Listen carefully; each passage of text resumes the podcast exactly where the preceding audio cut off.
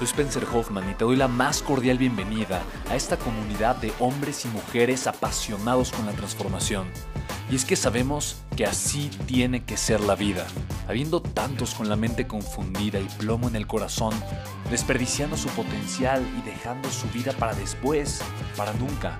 Sabemos que tenemos que hacer algo y es por eso que estamos comprometidos a cambiar las cosas. No somos uno más del montón y pasamos desapercibidos. No le hacemos caso al miedo ni huimos del dolor de pagar el precio. Y sobre todo, no cargamos con el pasado ni con el arrepentimiento porque vivimos en el presente. Creemos en la grandeza y la creamos. Creemos en quienes lideran con su inteligencia y su pasión y en quienes construyen un imperio con su potencial a pesar de venir de la nada. Aquellos que podemos llamar imprescindibles porque sabemos que ser uno de ellos es cambiar al mundo y dedicar la única vida que tenemos a construir un legado. Bienvenido a tu podcast, Una vida, un legado.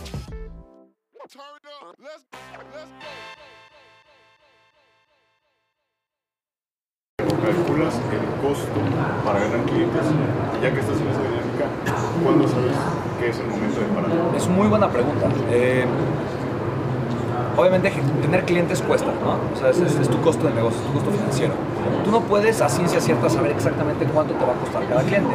Lo que sí puedes hacer es, es partir de una experiencia previa. En pocas palabras, yo ya he hecho A que ha generado estos resultados. Entonces puedes suponer que B probablemente tiene una, un costo similar. ¿no? Entonces si es una campaña digital, por ejemplo, y haces anuncios en línea y tú dices, mira, cada cliente que me compra dos mil pesos me cuesta 600.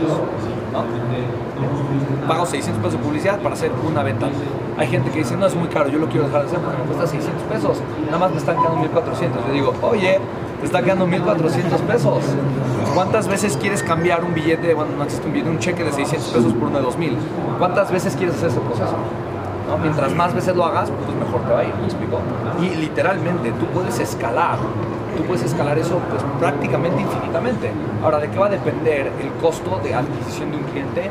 Va a depender del mercado, va a depender de tu producto, va a depender del valor percibido, que es lo que estábamos diciendo, y también va a depender de, de la competencia que tú estés teniendo. Pero cuando tú empiezas a una escala muy pequeña, ninguno de esos factores influye, porque competencia, si tienes un grupo pequeño de gente, es probable que ello, o sea, que no tengas mucha competencia. Eh, tu mercado pues, es prácticamente ilimitado, es un grupo muy pequeño, ¿me explico? El valor percibido pues, puede ser muy alto, porque son poquitas personas. Entonces, vas a tener estos retos cuando tú escales tu idea a obviamente tamaños mucho más grandes, pero eso te permite probar y experimentar con mercados chiquitos y eso es una de las grandes ventajas que, que nosotros tenemos actualmente en esta era tecnológica. ¿Me explico? Cuando tú ya probaste tu valor, entonces la pregunta que tú dices, oye, ¿hasta qué momento lo dejo de hacer? No lo dejes de hacer nunca. Hasta que meter 600 pesos te generen 599, ah, bueno, entonces ahí ya deja de hacerlo, porque ya no es rentable, ¿se me explicó? Pero claro, si, metes 600 y, y recibes 1000, ¿lo quieres dejar de hacer? O sea, porque sigue siendo un tema rentable, ¿me explico? Entonces, ah, digo, en, términos de negocios, eso se llama el costo de adquisición por cliente y eh, lifetime value, ¿no? Es el, el, valor que te otorga cada cliente eh, mientras es tu cliente, ¿no? Si tú entiendes esas dos cosas, ¿cuánto dinero voy a obtener de un cliente durante toda su vida, ¿no? Que, o sea, la vida que siendo mi cliente y cuánto me cuesta cada uno de mis clientes, entonces yo puedo entender una fórmula directa de costos ¿no? que van a permitir una fórmula ganadora. ¿De qué me tengo que cuidar? De los costos indirectos. ¿Qué son los costos indirectos? Los, el costo de mi negocio. Tener oficinas, tener empleados, poder, etcétera, etcétera. ¿no? Porque si mis costos indirectos de repente incrementan mucho, esos costos indirectos de repente pueden afectar y hacer que mi negocio sea inviable. ¿no? Entonces, nada más hay que tener cuidado, pero si tengo una fórmula ganadora, la pregunta es cuánto puedes escalar. ¿no?